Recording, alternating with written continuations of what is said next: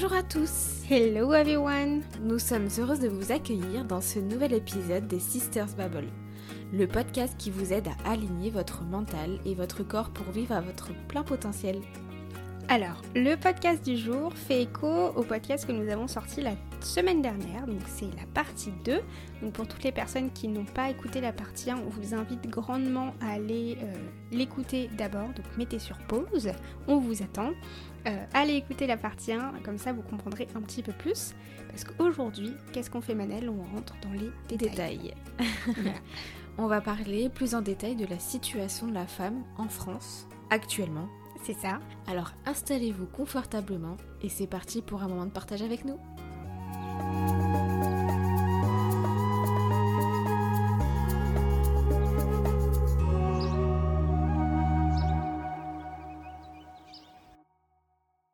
Alors, comme pour l'épisode précédent, il faut savoir que nous ne sommes pas là pour vous juger, que vous soyez genre féminin ou genre masculin.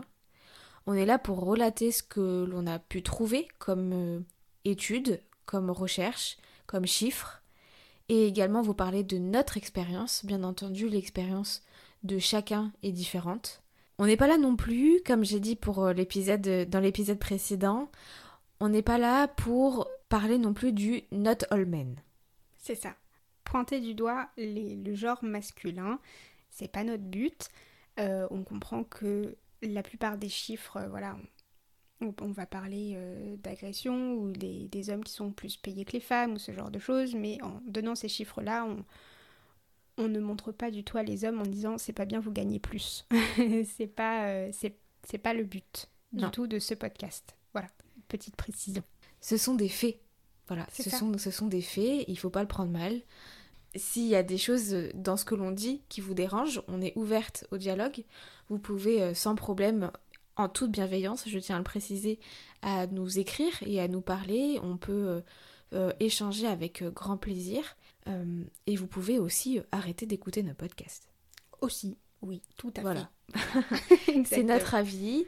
On va dire des choses, c'est notre point de vue. Après, bien entendu, il faut tout pour faire un monde et puis chaque point de vue sont différents du moment où c'est partagé avec euh, bienveillance et... Euh, et que ça passe sur une discussion euh, ouverte, voilà. il n'y a pas de problème.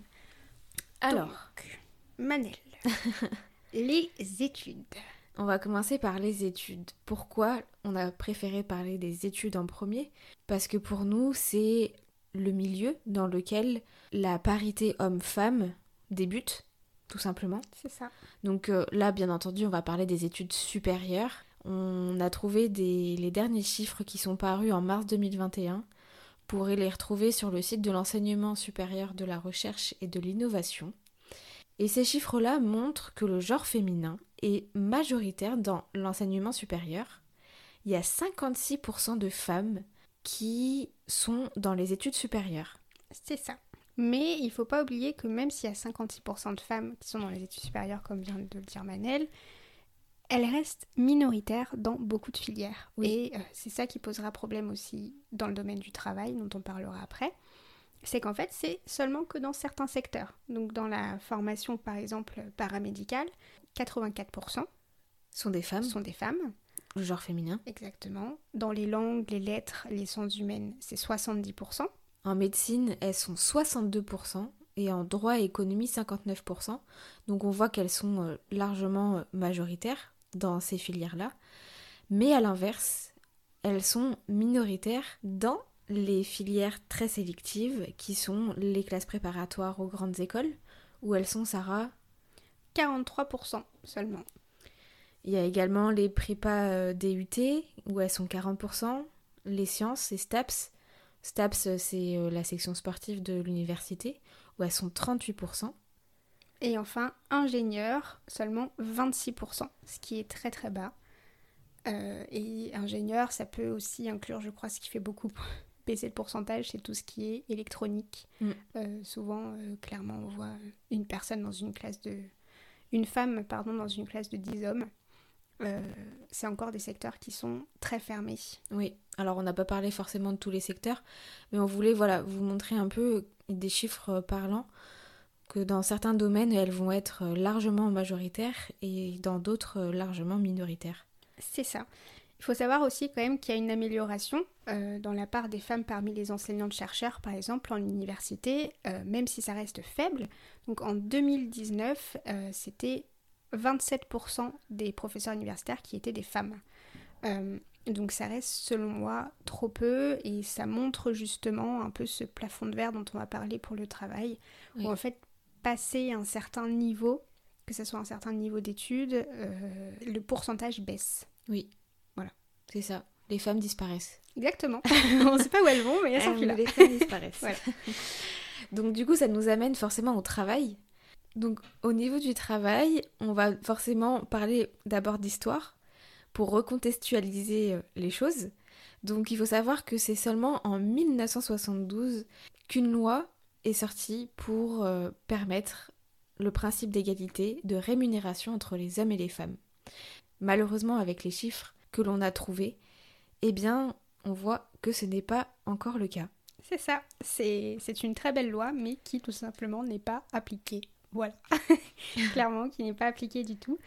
Euh, il faut savoir que quand même les, chiffres, euh, par exemple du taux de chômage en 2019, étaient sensiblement les mêmes. Oui. Donc 8,5% pour les hommes, 8,4% pour les femmes. Euh, le nombre d'activités, par contre, en temps partiel était beaucoup plus élevé pour les femmes. Donc, si vous voulez les chiffres exacts, 386 euh, 200 pour les hommes, 1 12 200 pour les femmes. Donc je vous laisse faire les maths, mais c'est quand même un, un, écart considérable. Mm.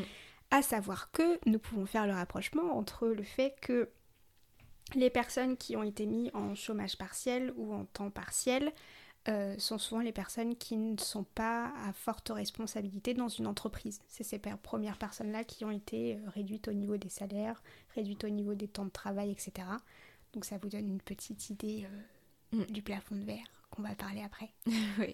Du coup, au niveau du temps de travail, tout temps confondu, les femmes touchent en moyenne un salaire 23% moins élevé que celui des hommes. Ça, c'est les chiffres que l'on a pu retrouver par l'INSEE, euh, des chiffres de 2017. Donc euh, là, c'est euh, voilà, c'est pour les temps complets, les femmes touchent 16,8% de moins. Et pour un poste et temps de travail équivalent, c'est 5,3% de moins. C'est ça. Donc en fait, dans une entreprise, une femme exactement au même poste, aux mêmes responsabilités, au même temps de travail, mm. touchera 5,3% de moins que son homologue masculin au même poste et au même temps de travail. Voilà.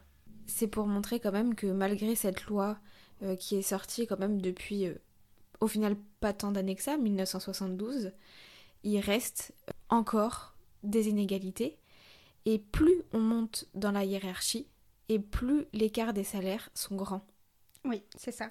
Donc par exemple pour les cadres, les femmes cadres, c'est 18% de moins que les cadres hommes, ce qui est euh, énorme. Et à l'inverse, l'écart le plus faible se trouve parmi les employés, donc 6%, euh, qui sont du coup euh, majoritairement féminisés mm. en termes de pourcentage de parité. Oui. mais quand même 18% quand on est en statut cadre, c'est très très élevé. Donc voilà un peu pour les salaires au travail. Alors quelque chose qui est plutôt positif, là, les dernières études qui sont sorties en 2020 montrent que 4 créateurs d'entreprises individuelles sur 10 étaient des femmes. Donc on est presque à la moitié. On peut voir là qu'il y a une belle avancée euh, au niveau de l'auto-entrepreneuriat qui devient, euh, on va dire, à, égalité. Ouais, 50-50. Donc euh, est-ce que c'est parce que les choses sont plus faciles maintenant pour les femmes pour créer leur entreprise ou est-ce qu'elles osent plus? Euh, ça, je pense qu'il faudrait faire d'autres études mm. pour le voir, mais c'est vrai que c'est quand même des chiffres, selon moi, qui sont très encourageants. Bien que l'entrepreneuriat reste encore majoritairement masculin, les femmes entrepreneurs euh, présentent de meilleures performances. Voilà, donc pareil, non-jugement, ne les prenez pas mal. voilà. Les entreprises dirigées par des femmes affichent en moyenne un excédent brut d'exploitation de 8,4% contre 6,4% chez les hommes pour vous donner un petit... Euh, et euh, les chiffres d'affaires des sociétés féminines, je mets ça entre guillemets, a augmenté de 5,5% en moyenne contre 4,8% pour les entreprises dirigées par des hommes. Donc on peut voir quand même que du coup il y a une progression, euh, que ce soit de chiffre d'affaires, d'exploitation, etc., Mm. qui est quand même plus élevée en moyenne. Donc forcément euh, au prorata de, du, du chiffre d'affaires de l'entreprise, ça représentera une somme d'argent plus ou moins conséquente. Mais c'est quand même un écart de performance qui peut s'expliquer. Donc maintenant je te laisse expliquer euh, selon nous pourquoi on peut voir une différence. Donc on va essayer d'expliquer ça de façon politiquement correcte. bah, on va le dire honnêtement. Oui, oui, voilà. hein. Parce qu'au début, euh, voilà, forcément, on peut être un peu brut euh, de décoffrage dans notre façon de dire les choses. Mais après, on en a beaucoup discuté avec Sarah et on se disait que hum, cette, euh, cet écart de performance s'explique, je, on pense, par la forte résilience que les femmes peuvent avoir. Je pense que les femmes peuvent euh, être confrontées à beaucoup plus d'obstacles et à travailler plus dur pour y arriver, contrairement à un homme qui va peut-être avoir plus de facilité pour certaines choses et pour arriver à monter à son entreprise, arriver à avoir des financements, à être beaucoup plus prise au sérieux.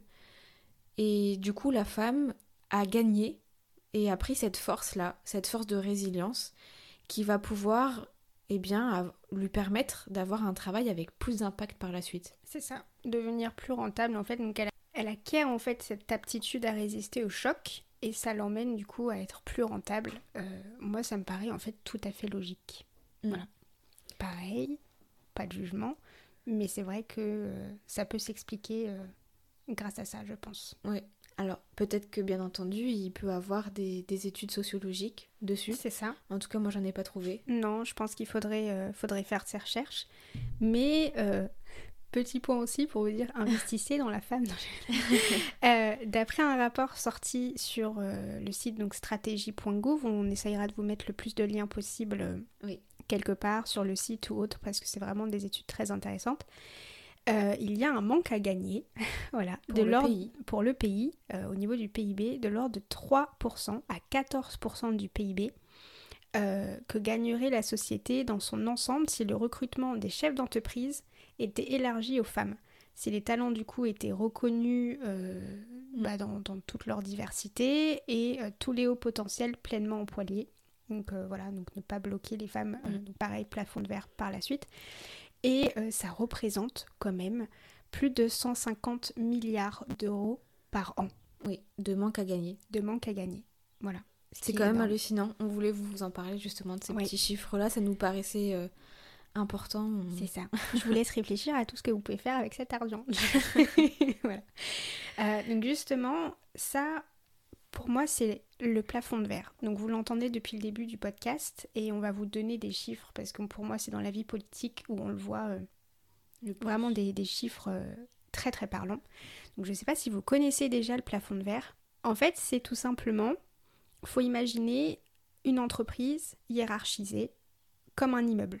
Et passer un certain étage, donc passer, passer une certaine hiérarchie, il y a un plafond en verre où seuls les hommes passent à travers, tranquillement pipousse, alors que les femmes y restent beaucoup bloquées à ce niveau-là. Et il faut, comme on dit, exploser le plafond de verre pour pouvoir euh, passer à travers les mailles du filet. Et une fois passé euh, sur les étages supérieurs, souvent euh, les choses ne restent pas forcément simples. hein. C'est pas du moment où on l'a passé que c'est facile. Euh, Mm. Où il y a beaucoup du coup derrière de, de jugements, de remarques sexistes. Voilà, un petit peu genre t'es passé sous la table. Oui. Moi je l'ai déjà eu personnellement au magasin, c'est pour ça que je vous prends cet exemple. hein. Je sais pas si ça avait déjà raconté Menel, mais justement, euh, parce faut pas oublier que j'étais directrice dans mon propre magasin. Et euh, j'ai déjà eu un client euh, qui d'abord n'a pas voulu me croire quand je lui ai dit que j'étais la directrice, limite il a fallu que je lui sorte mon contrat, et qui du coup par la suite m'a dit mais comment vous avez fait pour avoir ce poste-là? Vous êtes À passé sous la ta- à votre âge, à tous les coups, c'est encore une qui est passée sous la table. Voilà. Donc pour vous dire que c'est pas c'est pas une invention. Euh, je me suis déjà personnellement pris cette réflexion-là dans la tête. Mm. Voilà. Et en vie politique, justement, on le voit beaucoup. On le voit énormément.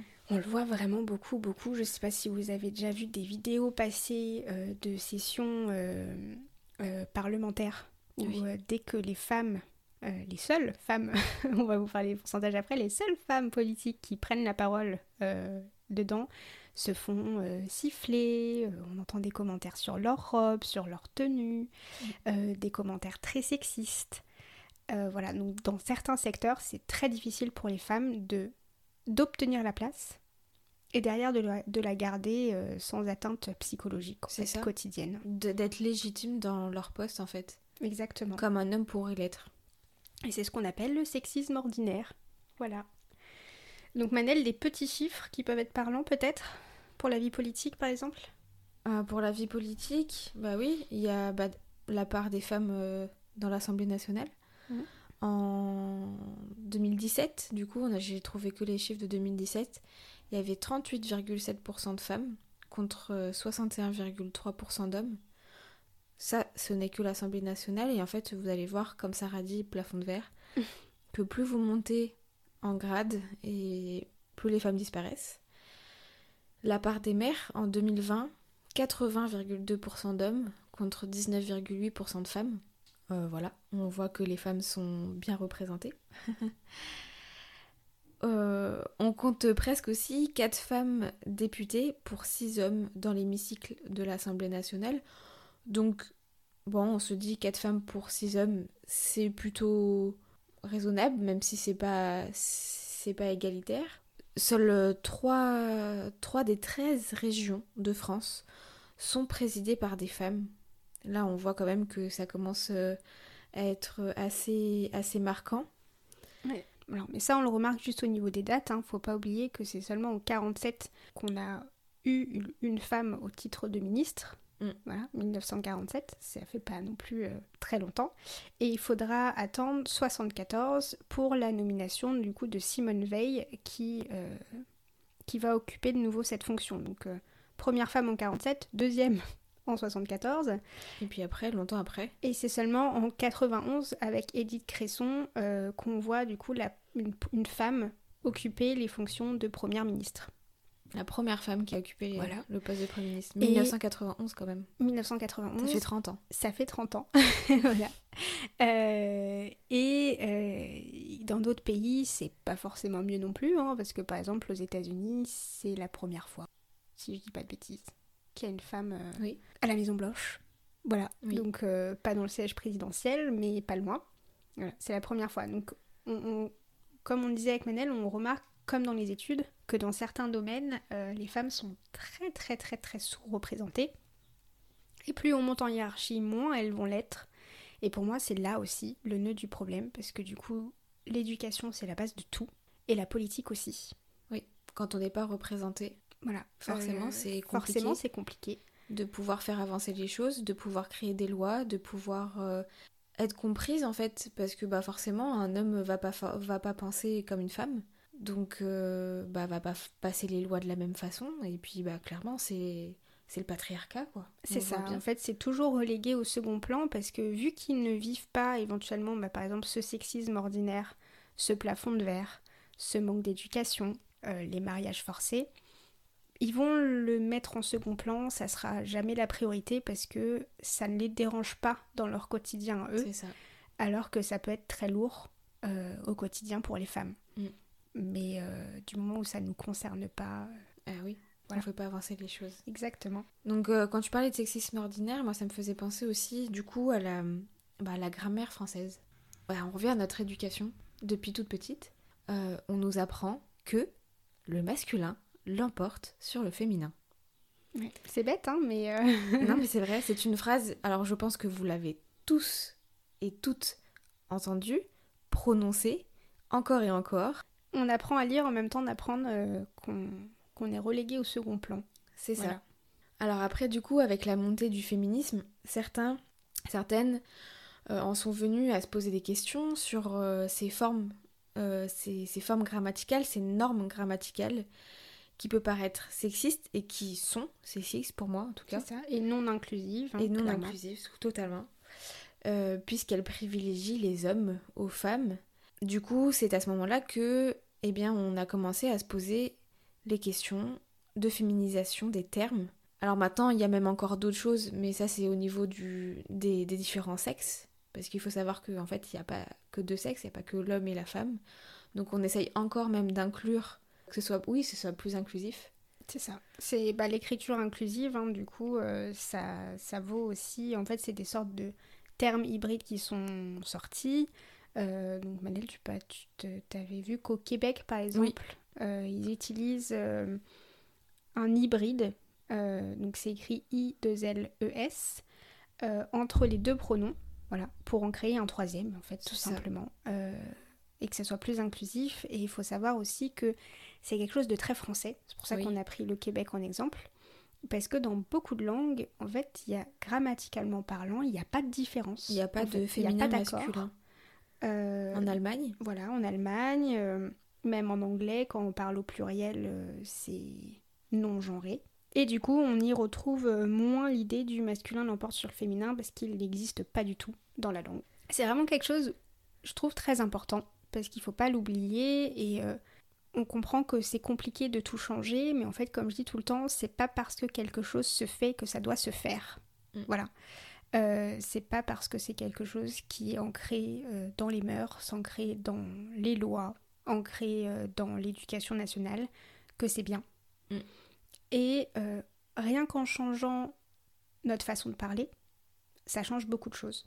Parce que du coup, c'est faut pas oublier le côté inconscient les mots sont très forts. Les mots sont très forts et peuvent avoir autant de pouvoir que les actes.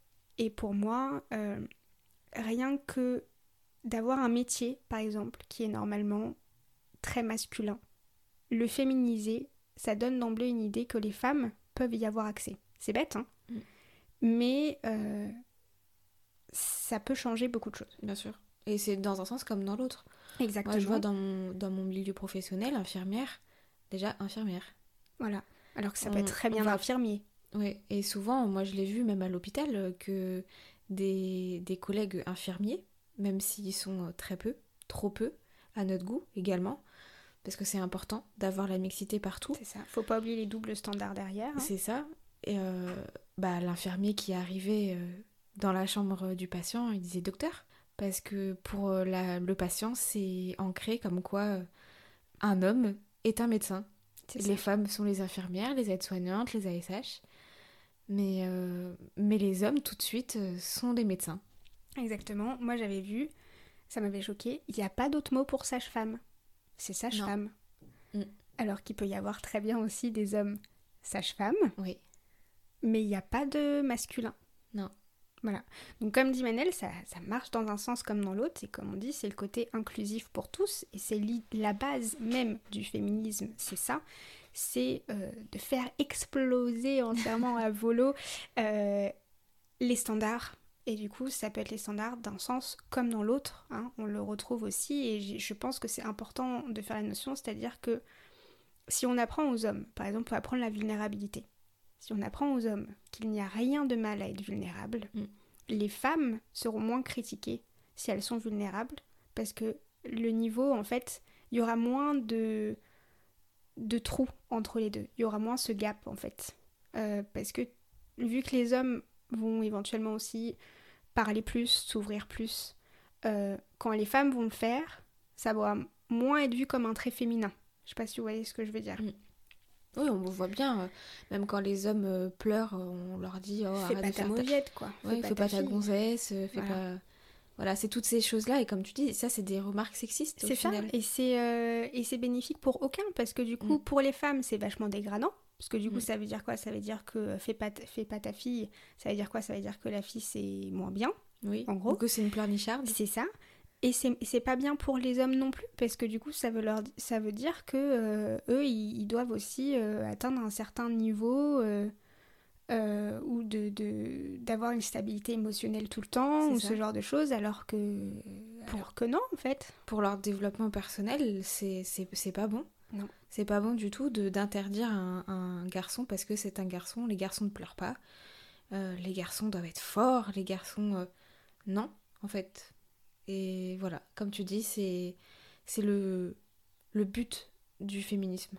En tout cas, le nôtre. C'est le fait d'homogénéiser. Voilà, donc là, vous pouvez le sortir au scrap, ce mot, si vous voulez. Euh, un petit peu toute la société, en fait. Alors, rapidement, euh, là, on a parlé de beaucoup de choses. Maintenant, on va aussi parler bah, de la sécurité de la femme. On a trouvé des chiffres euh, assez mirobolant, assez hallucinant, qui nous a un peu glacé le sang même. La sécurité de la femme à l'extérieur et à l'intérieur, au domicile. La sécurité de la femme à l'extérieur, clairement, euh, là avec la crise sanitaire, on va pas passer par quel chemin. Ça a été très compliqué. Très très compliqué. Voilà, augmentation quand même de 11% euh, de viols avérés et déclarés seulement dans la rue. Donc on ne vous parle pas de ceux qui n'ont pas été euh, déclarés ou avérés ou qui ne se sont pas passés dans la rue. Hein. Mais 11% c'est énorme. Le sentiment d'insécurité qui a, a mené aussi à renoncer à sortir de son domicile en 2019 est de 17,2% pour les femmes contre 4,1% pour les hommes. 17,2% des femmes ne sortent pas de chez elles ou ont renoncé à sortir de chez elles parce qu'elles ne se sentaient pas en sécurité dans la rue. C'est quand même assez, euh, assez fou. Et moi, par exemple, à, Rennes, parce qu'à ce moment-là, j'habitais à Rennes, euh, dans les transports en commun, par exemple, donc la STAR, qui est euh, ceux qui s'occupent en fait de tout ce qui est bus, métro, etc., sont allés jusque proposer aux personnes de demander au bus de s'arrêter entre leurs arrêts habituels pour être au plus proche de son domicile pour éviter les problèmes. Mm. C'est assez fou quand même. Euh, ça pose une, de vraies questions. En ça pose de vraies questions quoi pour, euh, pour éviter. Et il faut quand même savoir que dans leur, sur leur site internet et un peu partout, euh, c'était au féminin les phrases. Donc n'hésitez mm. pas à demander, etc. C'était on sentait bien que c'était pour les femmes. Pour les femmes. Pour les agressions. Exactement. Et puis de toute façon, même, même sans, parler, sans parler de Covid, on a toutes, toutes eu des craintes, des personnes qui, qui nous ont abordées. On a toutes eu peur quand on est rentré seul chez soi le soir, quand il fait nuit. Moi personnellement, combien de fois je suis rentrée chez moi en faisant attention à passer par les grands axes, à ne pas passer par les petites rues, à avoir mes clés entre les mains au cas où s'il y avait quelqu'un qui, qui arrivait derrière moi, à faire attention à qui était derrière, est-ce que j'étais suivie, est-ce que j'étais pas suivie, à bien fermer la porte de mon entrée d'immeuble avant de rentrer dans l'ascenseur pour être certaine que je me fasse pas coincer dans mon haut d'immeuble. Ouais. Ou des trucs bêtes, moi par exemple, le, du moment où il fait nuit, j'écoute plus de musique, alors que normalement j'écoute mm. toujours la musique, mais c'est histoire de rester extrêmement vigilante à tous les bruits qu'il y a autour ça va être euh, mettre une capuche, mettre un sweat alors que t'as extrêmement chaud juste pour cacher ton visage, ou rien que marcher dans la rue mm. et baisser la tête quand tu croises un groupe de personnes. Même en journée Même en journée, en mm. pleine journée. Voilà, parce que tu sais très bien que tu vas avoir des regards et t'as pas le courage de les voir. Donc tu baisses la tête. Tu baisses quand tu passes devant un café, quand tu passes euh, oui, devant un groupe euh, forcément d'hommes, hein. on va pas parler de femmes. Hein personnellement, ah euh, c'est pas les femmes. Clairement, là, on, pointe du doigt des hommes, alors pas, pas, tous les hommes, comme on vous a dit dès le début, on n'en fait pas une généralité. C'est ça. Pas tous les hommes, mais suffisamment.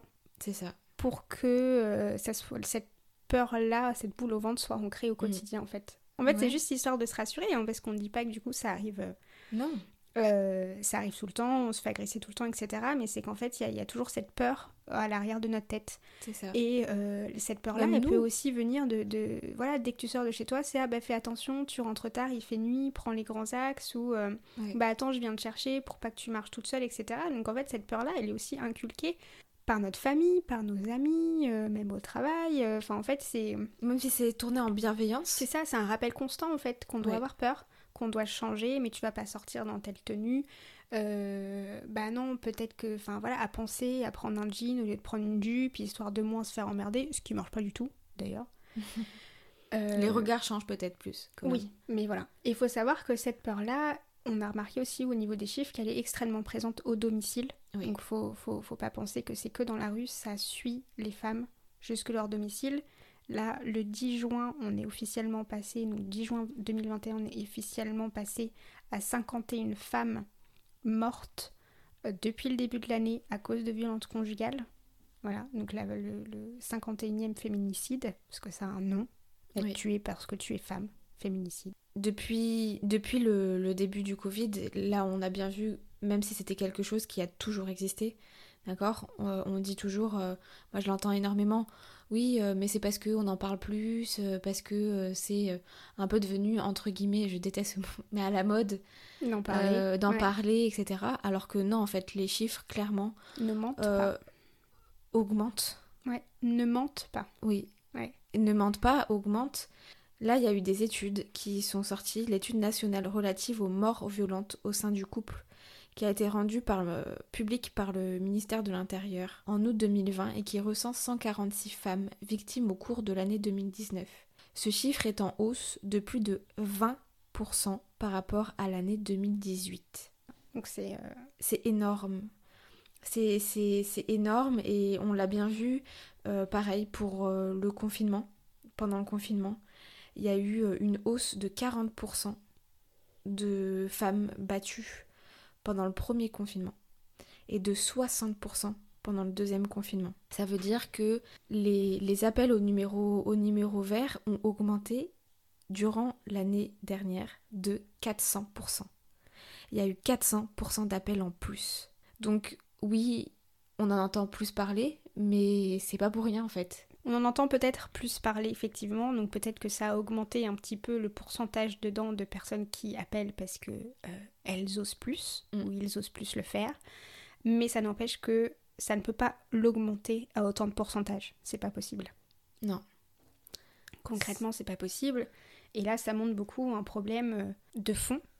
Parce que, euh, selon moi, il y a un problème là au niveau de la justice, parce que normalement, c'est des personnes qui sont censées, en fait, une fois que tu déclares, une fois que tu as été battu, la personne, pour moi, elle va en tôle direct, en fait.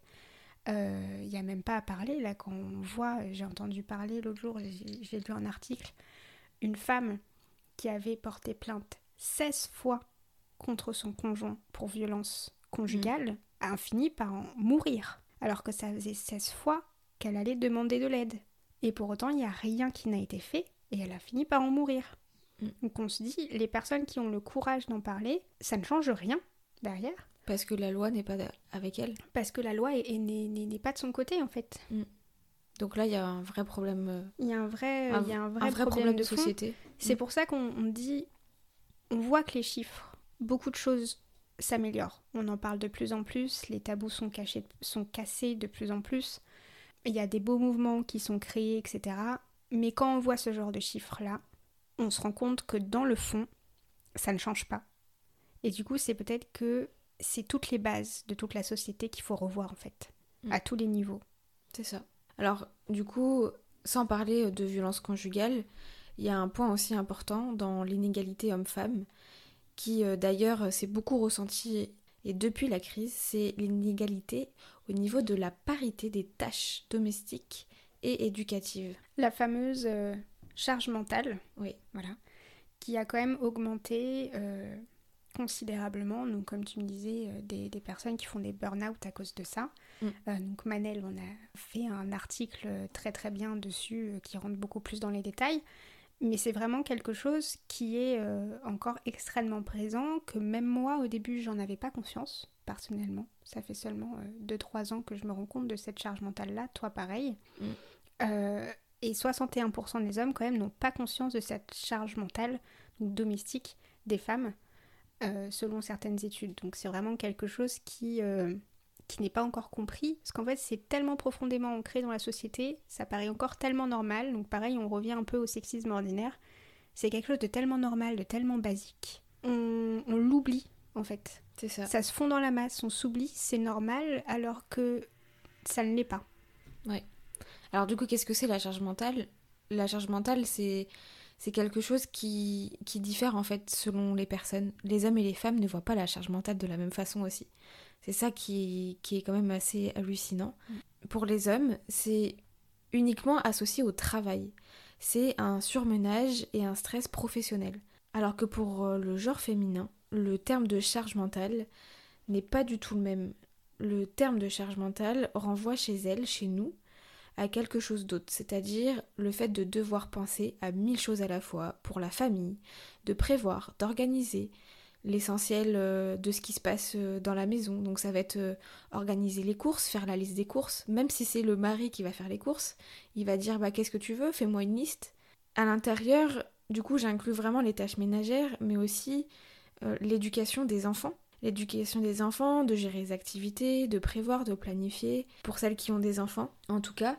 Et voilà, c'est tout ça, mais en plus, et rajouter bah, le travail. Et puis on peut voir aussi que plus, les années passent et plus les femmes ont des postes à haute responsabilité.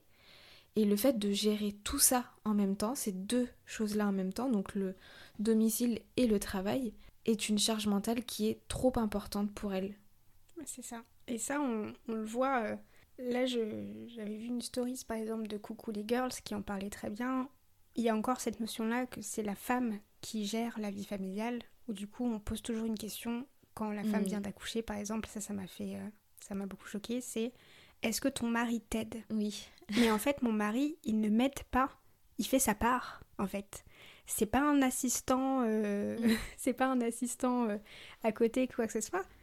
C'est ses enfants, c'est sa maison, c'est son frigo en fait. Donc il fait juste sa part. Ça, ça doit être aussi égalitaire à ce niveau-là. Et c'est pas juste c'est sa part en mode je te prépare tout le sac et tu t'en occupes. C'est tu prépares le sac et tu t'en occupes. C'est ça. C'est pas la même chose. Mais après ça, malheureusement, je pense que c'est aussi c'est éducatif. C'est aussi éducatif dans le sens où on a vu ces choses-là avec nos parents, avec nos grands-parents. Nos parents, forcément, ont un petit peu évolué. La tâche, euh, les, tâches, on va dire, ménagères du domicile ont été beaucoup plus partagées, en tout cas pour les nôtres. Mais la tâche euh, au niveau éducatif est restée quand même euh, beaucoup plus fixée sur, sur notre mère. C'était notre mère qui gérait plus. Papa, désolé, c'est pas. c'est pas contre toi, mais c'est. En fait, c'est le modèle familial qui est comme ça. C'est ça. Ou du moins, la femme, même si euh, elle délègue les tâches, elle est toujours vue comme chef d'orchestre de la famille, en fait. C'est le fait d'être chef d'orchestre. C'est ça. Donc, c'est euh, rappeler les dates, prendre les rendez-vous, faire des rappels derrière. Est-ce que tu as pensé à ci? Est-ce que tu as pensé à ça? En fait, c'est ça la charge mentale. C'est que même si on ne le fait pas, mm. on peut pas se l'enlever de la tête parce qu'il faut le rappeler aux autres. C'est ça. Et c'est vraiment cette idée-là qui, euh, qui, est selon moi très importante. Donc comme on l'a dit, Manel a fait un très bon article dessus, vous pourrez aller le lire, il est très intéressant.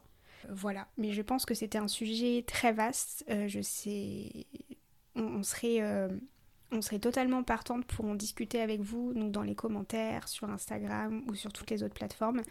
parce que pour moi, c'est plus on en parle, plus on arrive à rentrer en profondeur et c'est comme ça qu'on va finir par changer les choses. Oui. Ça serait intéressant pour nous d'avoir votre retour sur le podcast justement pour, pour ça. Est-ce que vous êtes d'accord avec tout ce qu'on a euh, euh, dit dedans? Donc comme on l'a précisé, toujours avec bienveillance. Mm. Et les hommes aussi, avec Et les hommes aussi, est-ce que, euh, est-ce que vous avez appris des choses? Est-ce que vous pensez qu'il y a des domaines dont on n'a pas du tout parlé alors que vous c'est dans ce, dans ce domaine-là où vous le ressentez plus? Mm. Euh, donc pareil, les doubles standards au niveau des hommes, est-ce que vous aussi vous avez... Euh, vous ressentez euh, une libération au niveau de certaines choses depuis quelques années? Parce que vous sentez aussi que votre position évolue. voilà, nous on trouve que c'est un sujet très intéressant et en fait, clairement pour moi c'est toute la base de la société, en fait cet équilibre-là entre les deux. Et voilà. Ouais. En tout cas, si vous avez aimé ce podcast, partagez-le, notez-le 5 étoiles. C'est à chaque fois on vous le répète, à chaque fois on vous le répète, mais c'est important en fait pour nous. Ça nous permet de développer et de toucher encore plus de monde. Donc vraiment n'hésitez pas à le partager. Euh, pour continuer à partager avec nous, comme Sarah le disait, vous pouvez euh, nous rejoindre sur, euh, sur les réseaux sociaux, vous pouvez nous suivre sur les réseaux sociaux, nous envoyer des messages ou mettre des commentaires en dessous du podcast. Voilà, vous pouvez nous retrouver sur sur Instagram notamment où on vous partage quotidiennement euh, les inspirations avec vous. Pour conclure, on pourrait dire, et si la femme n'avait pas de place dans la société? Donc je m'explique. L'idée de place en elle-même, ça renvoie à une idée de mettre une personne ou une chose quelque part en particulier, lui assigner une place. Et à l'inverse, l'idée générale de la liberté, donc que ce soit liberté d'expression, de choix, d'être en sécurité, etc., inclut le fait que notre place est partout où nous avons décidé qu'elle soit, mm. sans condition, contrepartie ou danger. Pour moi, c'est ce point-là qu'il faut éradiquer, c'est d'exploser ces cloisonnements, ces limites. De cette façon, les idées limitantes personnelles ou générales vont pouvoir exploser et sans ces limites, les possibilités du coup deviennent infinies. Et c'est de cette façon-là que qu'on changera le monde pour euh, du mieux. Exactement. Et euh, il faut savoir aussi que laisser une personne briller, ça vous enlèvera jamais votre lumière. Donc il faut vraiment oser briller euh, du plus fort que vous pouvez, même si ça ne plaît pas. Euh, et insuffler du coup cette lumière aux autres, parce que c'est cette liberté d'esprit qui est contagieuse, et au fond c'est pour ça qu'elle dérange le plus. Oui. Merci de nous avoir écoutés. Merci à vous. En attendant, gardez votre esprit ouvert et votre cœur positif pour créer un renouveau. On vous souhaite une très belle fin de journée. Bonne fin de journée à tous. Bye bye.